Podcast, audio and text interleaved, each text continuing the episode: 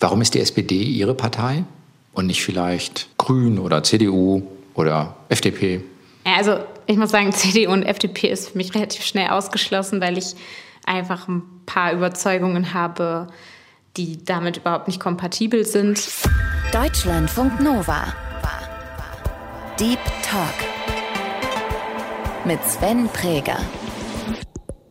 Und mein Gast diese Woche ist die Vorsitzende der Jungsozialistinnen in der SPD, Jessica Rosenthal, die ich in ihrem Wahlkreisbüro in Bonn getroffen habe. Ganz ehrlich, ich frage mich das jeden Tag. Ich frage mich jeden Tag, wie können wir Menschen davon überzeugen, dass ihre Stimme einen Unterschied macht. Ja, diese 400.000 Wohnungen, die die SPD zu Recht auf ihre Plakate geschrieben hat, die müssten jetzt auch gebaut werden. Ja, ist schon eine heftige Erfahrung gewesen.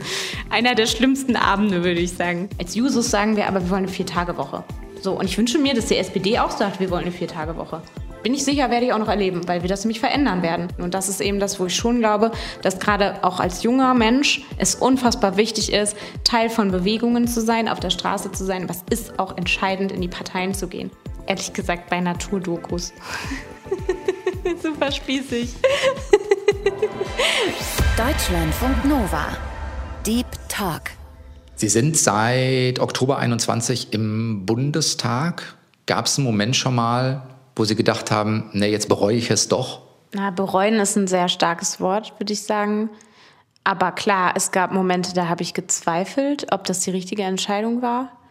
Einerseits, als ich meinem Kollegium Tschüss gesagt habe als Lehrerin und den Kindern, weil mir das, der Job als Lehrerin einfach so viel Spaß gemacht hat und irgendwie ich bis zum Schluss nicht verstanden habe, dass das auch einen Abschied bedeutet. Ähm, und es gab auch schon sehr schwere Entscheidungen, wo ich die Verantwortung und gleichzeitig den Anspruch, auch aufrechte Politik zu machen, auch wenn es schwierig wird, beides sehr stark gespürt habe und ähm, mir Entscheidungen nicht leicht gefallen sind. Und da kommt man natürlich schon auch an den Punkt, wenn man abends nicht mehr einschlafen kann und sich fragt, mache ich das jetzt hier richtig? Keine Zeit mehr für die Familie hat und so, dass man sich dann fragt, okay, ist das jetzt, ist das jetzt so gut für mich, aber auch gut für andere? Und, und ja, das gab es auf jeden Fall schon. Gibt es ein Beispiel, an dem man es mal verdeutlichen kann?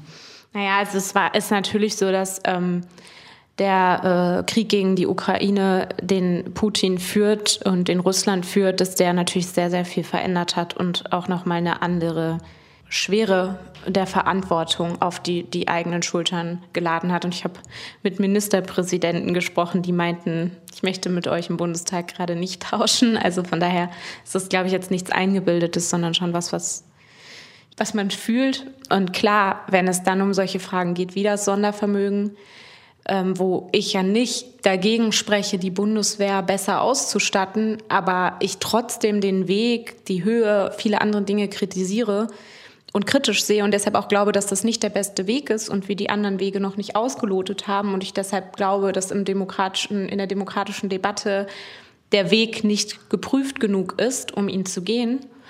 Da frage ich mich natürlich schon, ist das richtig so? Ich will ja auch niemanden, also ich will auch meine eigene Fraktion, auch, auch Olaf Scholz, der so viel Verantwortung gerade tragen muss als Kanzler. Ich möchte ihm ja keine Steine in den Weg legen aus Prinzip oder so.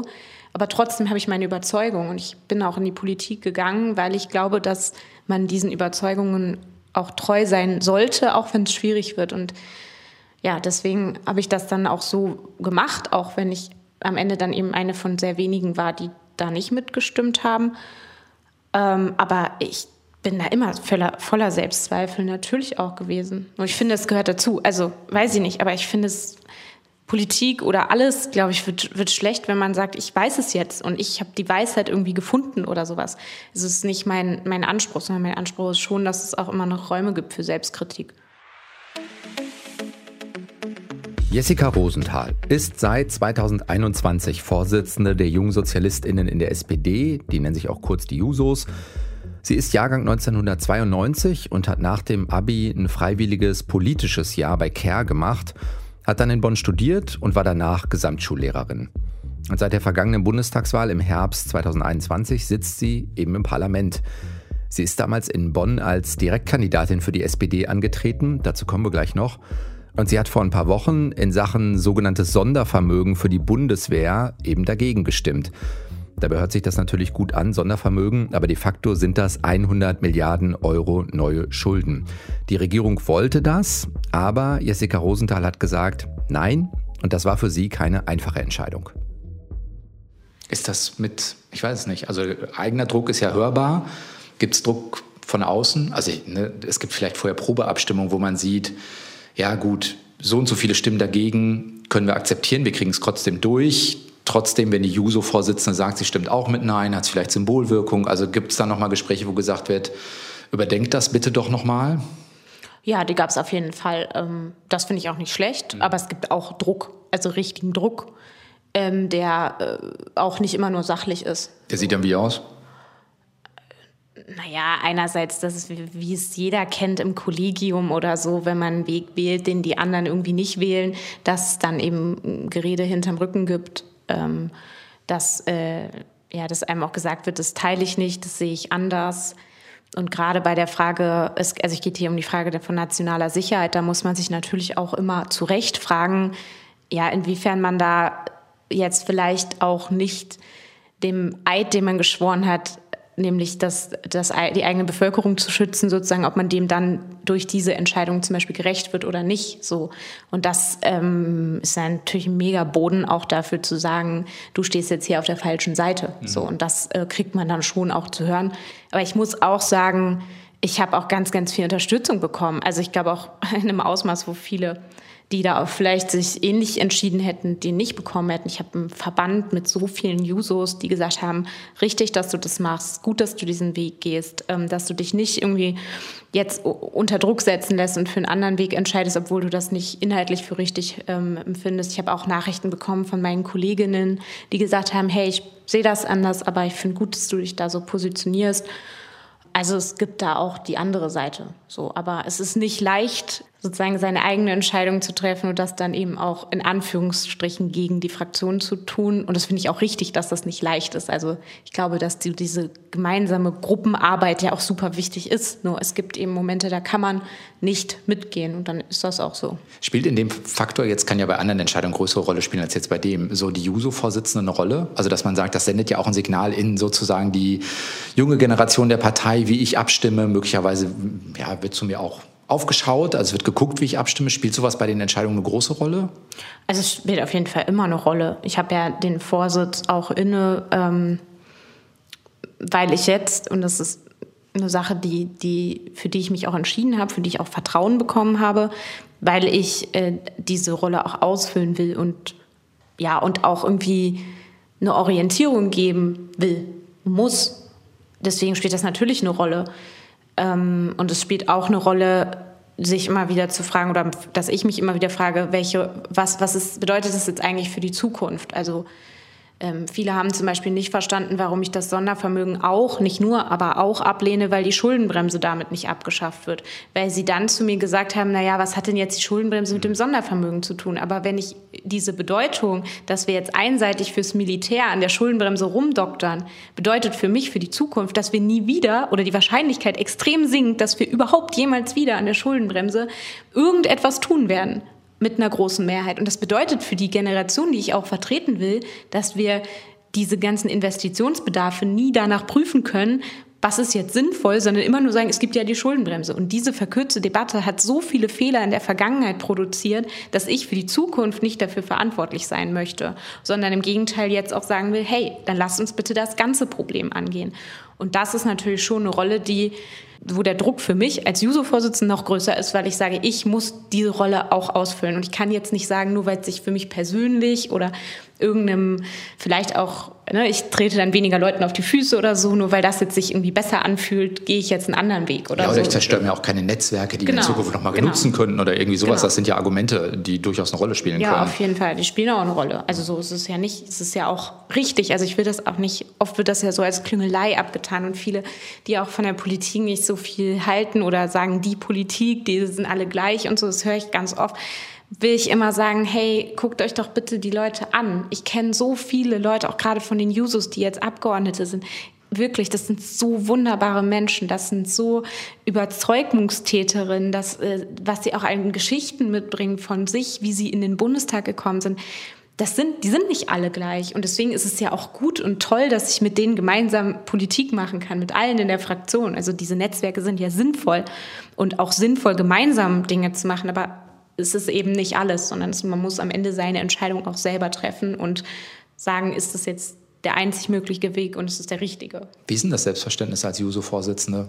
Naja, es geht halt zum einen äh, darum, dass wir für junge Menschen eine Stimme sein wollen. Und damit meine ich nicht einfach nur, ähm, und das ist ja auch eine große Sache, das Wahlrecht ab 16 zum Beispiel, dafür setzen wir uns ganz stark ein, schon immer. Und das muss kommen und dafür werden wir auch kämpfen. Aber es geht nicht nur um Einzelmaßnahmen dabei, sondern es geht auch darum, irgendwie grundsätzlicher darauf zu gucken. Also ganz oft erlebe ich den Betrieb auch in Berlin, jetzt auch als Abgeordnete noch mal stärker ganz klar so, dass es irgendwie immer ein Thema das nächste jagt und dann irgendwie ganz viele kleine Maßnahmen diskutiert werden. Aber ich glaube, Juso-Vorsitzende zu sein bedeutet, dass man eben auch auf das Ganze drauf guckt. Und wenn ich mir das Ganze angucke, sehe ich, dass wir ein Wirtschaftssystem haben, ähm, was A dazu führt, dass Menschen ausgebeutet werden, gerade im globalen Süden, dass wir ein Wirtschaftssystem haben, was diese ganzen ökologischen Grundlagen überhaupt nicht mitdenkt, die das nicht in die Bilanzen eingespeist ist, dass ähm, wir massive Ungleichheiten auch in der Welt haben und ich sehe auch, obwohl ich im Parlament bin und weiß, dass ich das nicht mit einem Knopfdruck ändern kann,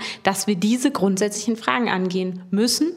Und wenn wir dann erfolgreich sein wollen, mit Blick auf gerade die Bekämpfung des Klimawandels, auch nicht in kleinsten Schritten, sondern schon auch in großen Schritten. Und dieser Anspruch muss sich dann eben in der Programmatik der Partei wiederfinden, aber auch in dem, was wir im Bundestag tun. Und diese Doppelrolle, ähm, für die haben wir uns als Jusos entschieden. Nord Stream 2 ist eine Gaspipeline von Russland nach Deutschland durch die Ostsee. Und aufgrund der Vorbereitung des Überfalls von Russland auf die Ukraine ist diese Pipeline nicht in Betrieb genommen worden. Stichwort Abhängigkeit vom russischen Gas. In dem, was Jessica Rosenthal hier gerade gesagt hat, da ahnt man vielleicht so ein bisschen, dass das Klimathema insgesamt für sie etwas schneller und mutiger in der SPD vorangehen könnte. Da hilft es natürlich auch nicht, wenn Kanzler Olaf Scholz auf dem Katholikentag Ende Mai in Stuttgart von der Bühne Klimaaktivistinnen sehr stark kritisiert. Scholz hatte über Arbeitsplätze gesprochen, die im Tagebau verloren gehen, wenn der Kohleausstieg kommt. Und daraufhin hatte jemand versucht, auf die Bühne zu kommen und jemand anderes hat mit Zwischenrufen gestört. Und Scholz hat daraufhin eben die KlimaaktivistInnen scharf kritisiert und einen Vergleich gezogen, den viele als Vergleich mit der Nazi-Zeit verstanden haben. Noch im Bundestagswahlkampf im vergangenen Jahr gab es ein großes Plakat mit Scholz und darauf stand Kanzler für Klimaschutz. Haben Sie manchmal das Gefühl, ja, es gibt ein Bekenntnis zum Thema, aber das wirklich nach voranzutreiben zu müssen, tut mal ganz gut, wenn die Jusos den Rest der SPD da auch noch mal ein bisschen, ich weiß nicht, Dampf machen? Auf jeden Fall. Das ist eine unserer Kernaufgaben, die wir haben. Aber eben nicht, äh, und das ist, glaube ich, was, was manchmal missverstanden wird. Wir stehen ja nicht am Spielfeldrand, sondern wir sind Teil, Teil des Teams so. Und äh, das bedeutet aber auch, dass man mal einen Schritt sich vorwagen muss, auch wenn das die anderen nicht so toll finden. Und ähm, für mich so ein Beispiel, das war eines der Interviews, was mir am allerschwersten gefallen ist, was ich je gegeben habe, war zu Nord Stream 2. Da werden jetzt vielleicht viele denken, ja, okay, ist doch klar, dass das Geschichte ist. Äh, war es halt nicht drei Wochen vor dem Krieg, sondern drei Wochen vor dem Krieg haben halt immer noch alle daran festgehalten und auch innerhalb der SPD daran festgehalten. Und für mich ist irgendwann der Punkt gekommen, wo ich gesehen habe, auch mit Blick auf diese Drohkulisse, die Putin ja schon aufgebaut hat, dass es einfach so nicht geht. Und deswegen habe ich mich in Rücksprache natürlich mit meinem Vorstand dazu entschieden, mich dazu öffentlich auch zu positionieren und zu sagen, so geht es nicht. Mhm. Da ist dann trotzdem der Punkt gewesen, wo ich dann gesagt, sagen musste, okay, ich vertrete diese Position mhm. jetzt aber trotzdem. Und ich finde es auch richtig, das zu tun. Und da muss man dann auch mit der Parteispitze in Diskussion gehen und sagen, so geht es halt nicht. So. Und dann sind natürlich andere Fragen, wie jetzt dieser Punkt Umverteilung zum Beispiel, diese krassen Belastungen, wo man irgendwie nicht mehr weiß, wie bezahle ich jetzt die Miete.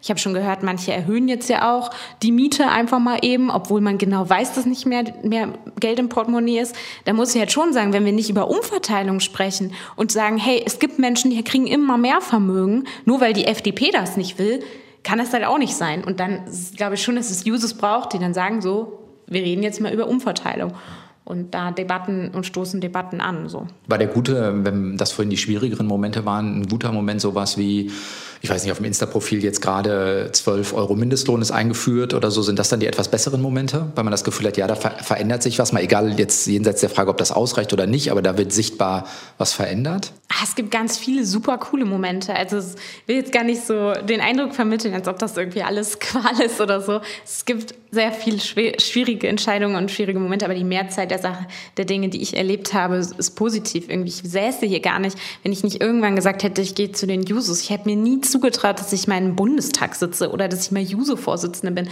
oder so. Ich weil? Meine, ja, weil in meiner Familie war niemand in der Politik. Niemand hat, war in einer Partei oder so. Und ich, ich weiß nicht, ich hätte auch nicht gedacht, dass ich, dass ich mal so große Entscheidungen auch für einen Verband treffen kann, dass ich diese Verantwortung tragen kann, dass mir das Leute zutrauen. Hätte ich nie gedacht. Einfach nie von mir aus. Aber ich hatte immer Leute, die mir das zugetraut haben, die gesagt haben, du machst das jetzt, du kannst das, du hast ein Talent. Und das sind so Sachen, boah, die sind, also wie gesagt, ich wäre gar nicht der Mensch, der ich heute bin, wenn ich diesen, also wenn ich nicht diesen Weg gegangen wäre zu den Jusos. Und dann gibt es auch Sachen, wo man wirklich merkt, ey, wir verändern jetzt was. Und das ist die Frage 12 Euro Mindestlohn. Und klar, ich weiß auch, das reicht eigentlich nicht. Ich weiß auch, die 12 Euro, die sind nicht armutsfest und die sind nicht rentenfest. Und wenn wir die Inflation mit einrechnen, dann wären 13 Euro besser. Aber ich weiß trotzdem, dass 12 Euro Mindestlohn 6 Millionen Menschen den, den Lohn erhöhen. Ist traurig genug, aber es ist ein Riesenschritt in der Frage, wie wir irgendwie Gerechtigkeit schaffen können. Und deswegen als wir da abgestimmt haben, habe ich, hab ich mich mega krass gefreut und war ich sehr, sehr euphorisch. Ähm, aber wie gesagt, es ist nicht nur diese großen Entscheidungen im Bundestag, es ist auch eine Konferenz, die wir irgendwie vor, ich glaube, letztes Wochenende hatten, wo dann irgendwie 400 Users da sitzen und ich dann eine Rede auch zu der außenpolitischen Lage irgendwie halte und danach halt viele zu mir kommen und sagen, hey, das, obwohl es eine schwierige Situation war, ein schwieriges Thema und so, hey, das war irgendwie super gute Rede und es hat mir voll geholfen, die Dinge irgendwie klarer zu sehen und wir dann das ganze Wochenende miteinander diskutieren und so und ich einfach sehe, keiner von uns ist alleine und wir lassen uns dann nicht einreden, dass Dinge so sind und bleiben müssen, sondern wir wollen sie zusammen verändern. Und vielleicht schaffen wir nicht immer die ganze Strecke, aber immerhin ein bisschen und das zusammen und das ist wahnsinnig cool. Wir haben äh, für jeden Gast immer eine kleine Spontanitätsübung vorbereitet. Wenn das geht, vervollständigen Sie mal bitte folgende Sätze. Das Beste an Bonn ist. Auf jeden Fall der Karneval. Oh Gott, ehrlich? Auf jeden Fall. Bestes Erlebnis in Bonn war, dass ich, also nachdem ich mein freiwilliges politisches Jahr hier angefangen habe, alle Menschen tanzen, einfach ob sie sich kennen oder nicht, egal woher sie kommen, in der Altstadt, auf der Straße, liegen sich in den Armen, es war so, so cool. Und es hat mir so gezeigt, dass alle gleich sind und man einfach gemeinsam Spaß hat. So, das finde ich cool. Meine VorgängerInnen Johanna Ueckermann und Kevin Kühnert sind für mich. Auf jeden Fall in vielen Hinsichten Vorkämpfer und in einigen Hinsichten auch äh, Vorbilder. Am besten von Politik abschalten kann ich. Ehrlich gesagt bei Naturdokus.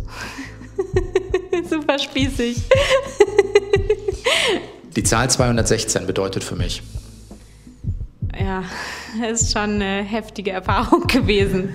Einer der schlimmsten Abende, würde ich sagen, die ich so, so erlebt habe. Ja, natürlich war es so. Ich hätte mir sehr gewünscht, dass, ähm, dass ich diese, dieses Direktmandat hier in Bonn erringen darf und dass ich das Vertrauen der Bonnerinnen und Bonner habe ich ja bekommen von sehr vielen, bin ich auch sehr dankbar für, aber ich hätte mir natürlich gewünscht, dass auch der letzte Schritt noch möglich gewesen wäre, weil mir so wichtig ist, hier diese Wahlkreisabgeordnete zu sein. So. Und ich ja auch ganz viel an den Türen war und ich werde auch übernächste Woche wieder mich vorstellen und irgendwie sagen, ich bin für euch und ich bin für sie erreichbar, ähm, weil das für mich mein politischer Anspruch ist. Und deshalb bedeutet mir, glaube ich, auch gerade deshalb das Direktmandat so viel, weil ich äh, nicht nur Abgeordnete der SPD bin, sondern Abgeordnete von Bonn. Und das bin ich natürlich jetzt auch, aber es ist noch mal was anderes. Wie lange haben Sie äh, bei der Bundestagswahl warten müssen, bis klar war, Katrin Uhlich von den Grünen wird das Mandat kriegen und nicht Sie? Es sah ja die ganze Zeit eigentlich, also es sah danach aus und ähm, am Ende waren dann zehn Stimmbezirke noch offen, die dann wirklich irgendwie zwei Stunden nicht hochgeladen wurden.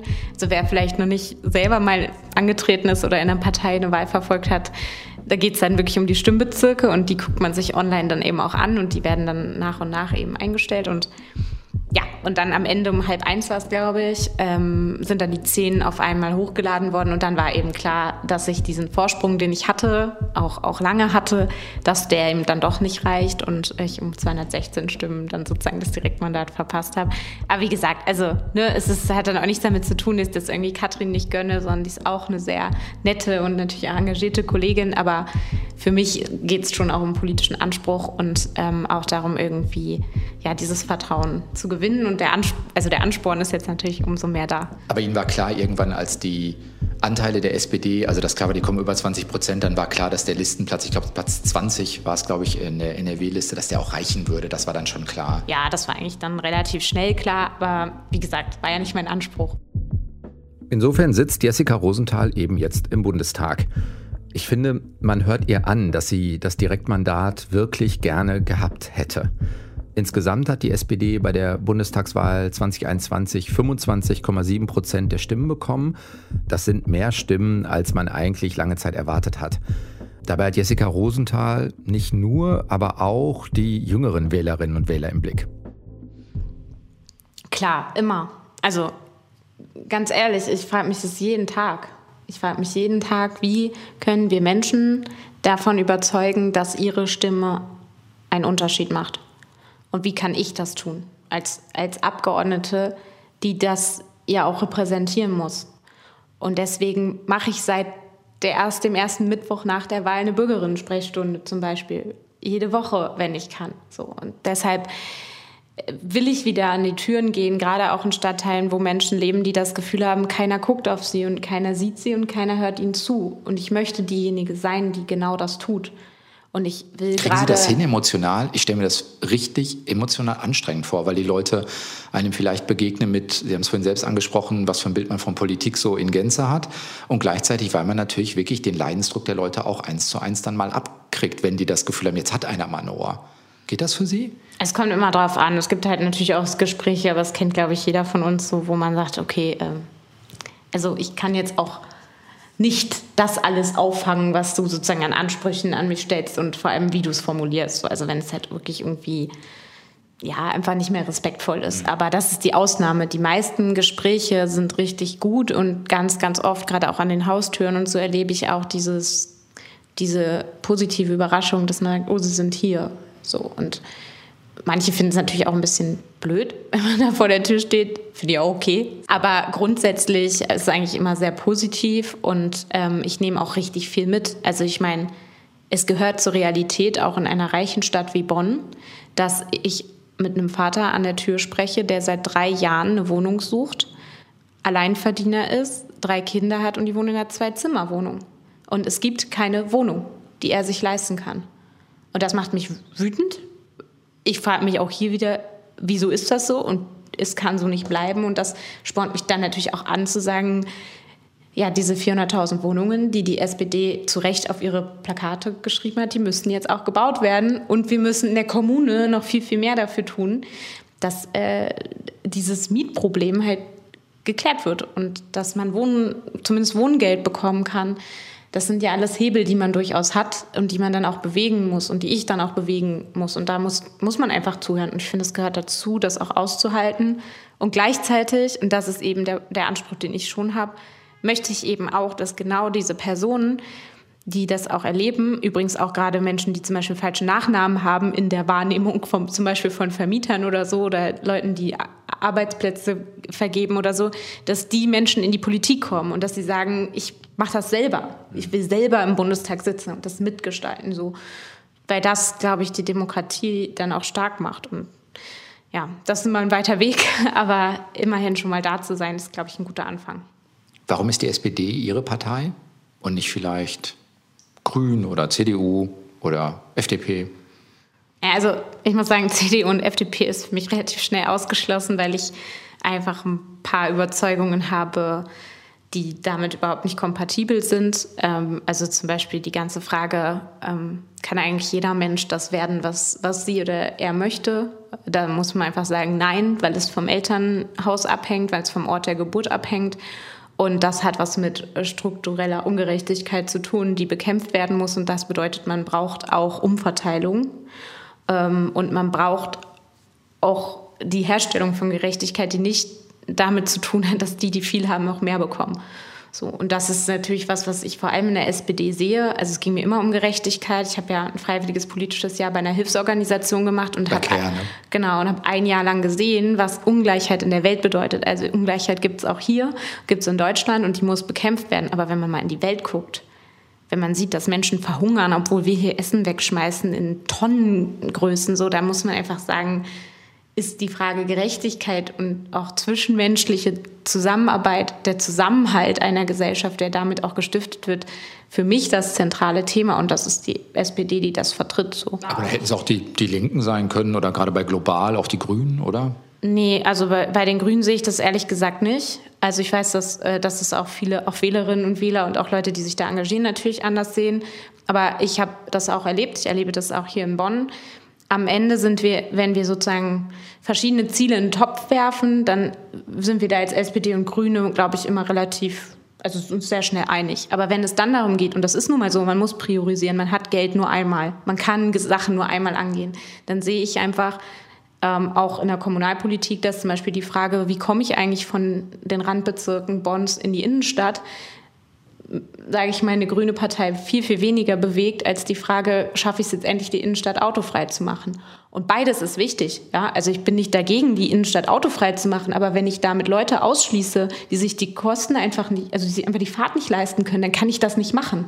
Das hat da nichts damit zu tun, dass ich irgendwie nicht progressiv bin, sondern es hat was damit zu tun, dass ich alle mitdenken muss. Und da glaube ich schon, dass die SPD die ist, die dann auch diese Priorität darauf legt. Sie sind 2013 in die SPD eingetreten. Vorsichtig ausgedrückt ging es der SPD damals auch schon nicht so, in den Umfragen nicht so richtig äh, äh, gut, ja. mal so gemessen am Anspruch.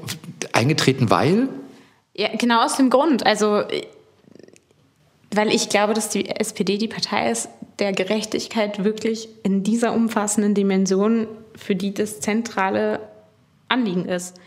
Aber es war auch keine Selbstverständlichkeit. Also ich höre das auch ganz oft von Leuten, die so in meinem Alter sind oder jünger oder so, die dann sagen, ja, ist ja schön, dass du in die Partei gegangen bist, aber ich stimme da einfach nicht hundertprozentig überein. Ich so denke, ja, ich ja auch nicht. Also ganz ehrlich, es gibt mindestens 20 Punkte, wo ich direkt sagen könnte, die finde ich auch bei der SPD nicht gut. Einen zum Beispiel? Sorry, dass ich da nochmal eben reingehe äh, und unterbreche, bevor wir Ihre Antwort hören. Meine Vermutung war schon in dem Moment, als ich die Frage gestellt habe, dass sie jetzt sagen wird, Hartz IV. Das ist für viele kritikfähig in der SPD, weil das für den Abbau vom Sozialstaat steht. Das ist im Prinzip eine Abwendung der SPD von ihren eigentlichen Themen gewesen und hat damals mit Gerhard Schröder angefangen. Die Kritik daran ist also relativ naheliegend. Deswegen bitte nicht wundern, wenn ich Sie jetzt etwas schnell unterbreche und nach einem anderen Beispiel frage. Naja, die ganze Frage Hartz IV zum Beispiel. Das ist leicht. Gibt es einen aktuelleren, der, der vielleicht nicht so ganz auf der Hand liegt? Weiß ich jetzt nicht, aber zum Beispiel die Frage Arbeitszeit, äh, Arbeitszeitverkürzung. Das ist ein Punkt, ähm, wo die SPD grundsätzlich, findet die SPD grundsätzlich gut, dass wir irgendwie Arbeitszeit verkürzen.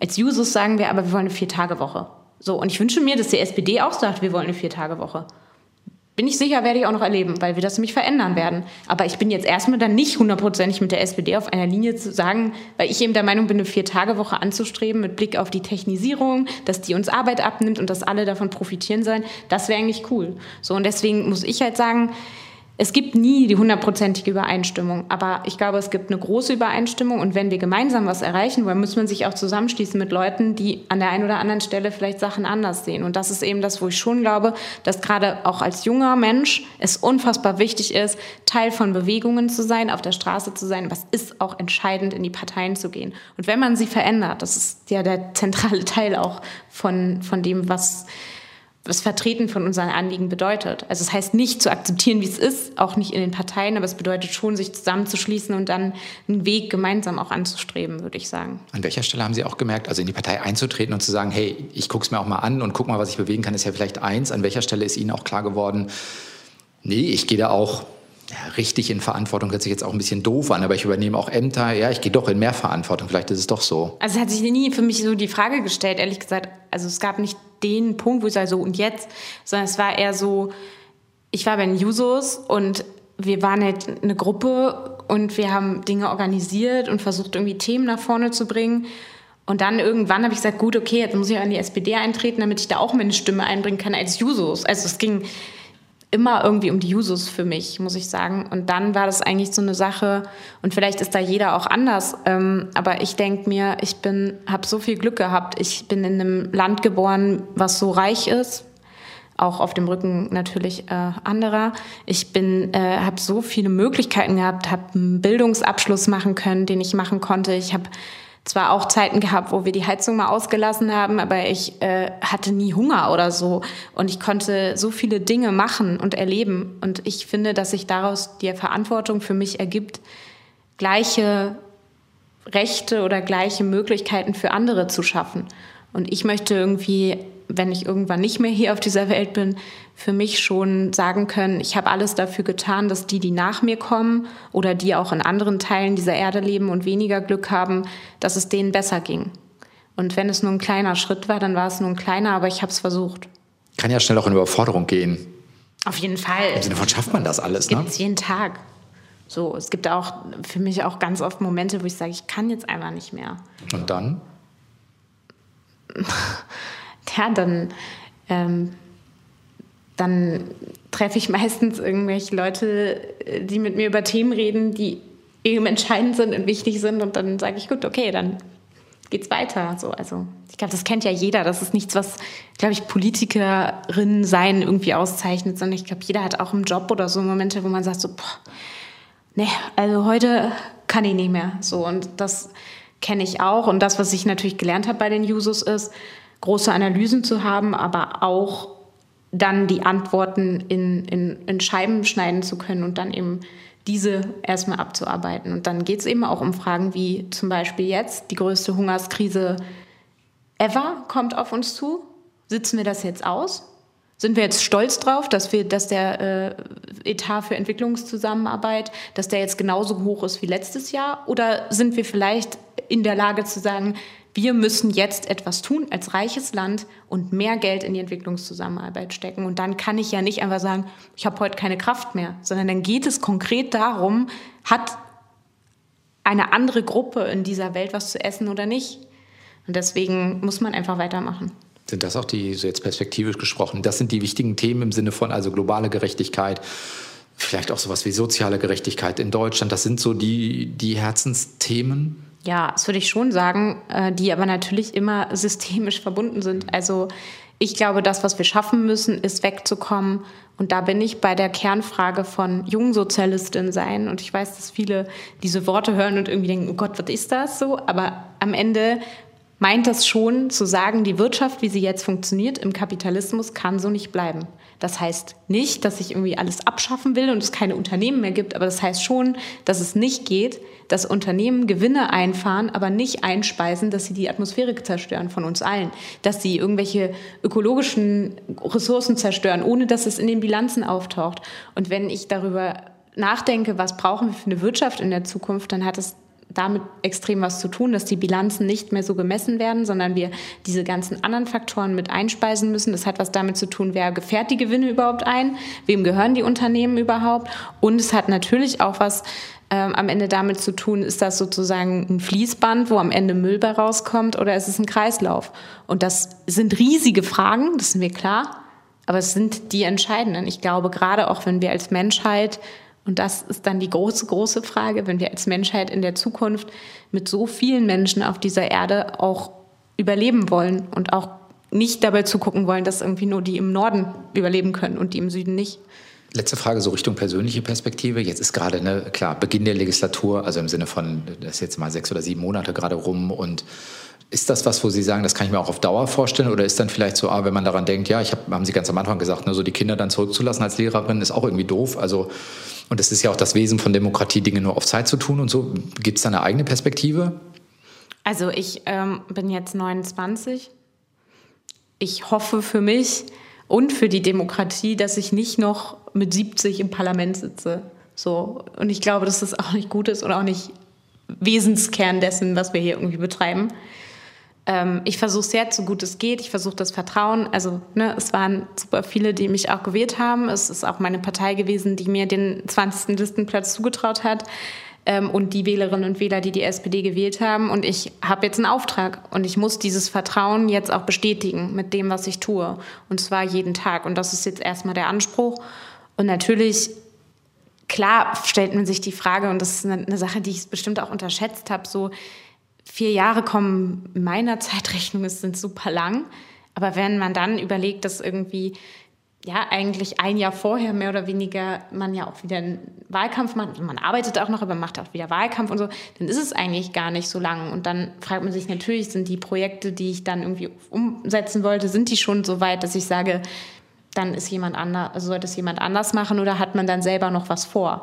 Aber das kann ich selber nicht beantworten. Jetzt erstmal arbeite ich halt für die Zeit, für die ich gewählt bin. Ähm, und ich will die Sachebene halt nicht aus dem Blick verlieren und das, was ich eigentlich verändern will. Und am Ende des Tages bin ich aber auch, sage ich mal, nicht der Mensch dafür, der sagt, so, das mache ich jetzt für immer und Hauptsache, ich bleibe irgendwie auf dem Level oder so. Ich kann mir aktuell auf jeden Fall jederzeit vorstellen, auch zurück in die Klasse zu gehen. Und das ist ein super, super toller Job und es sind super, super coole Kids und da kann man auch Chancen geben. Sagt die JUSO-Vorsitzende Jessica Rosenthal. Vielen Dank, dass Sie sich jetzt heute die Zeit genommen haben. Danke Ihnen. Das war der Deep Talk, diesmal zu Besuch bei Jessica Rosenthal in ihrem Wahlkreisbüro in Bonn. Wenn euch die Folge und auch die anderen Folgen gefallen, die Rahel und ich machen, dann lasst uns gerne ein paar Sterne da. Ich bin Sven Preger und wünsche euch noch eine gute Zeit. Macht's gut, bis dann. Ciao. Deutschlandfunk Nova. Deep Talk. Jeden Mittwoch neu. Auf deutschlandfunknova.de und überall, wo es Podcasts gibt. Deine Podcasts.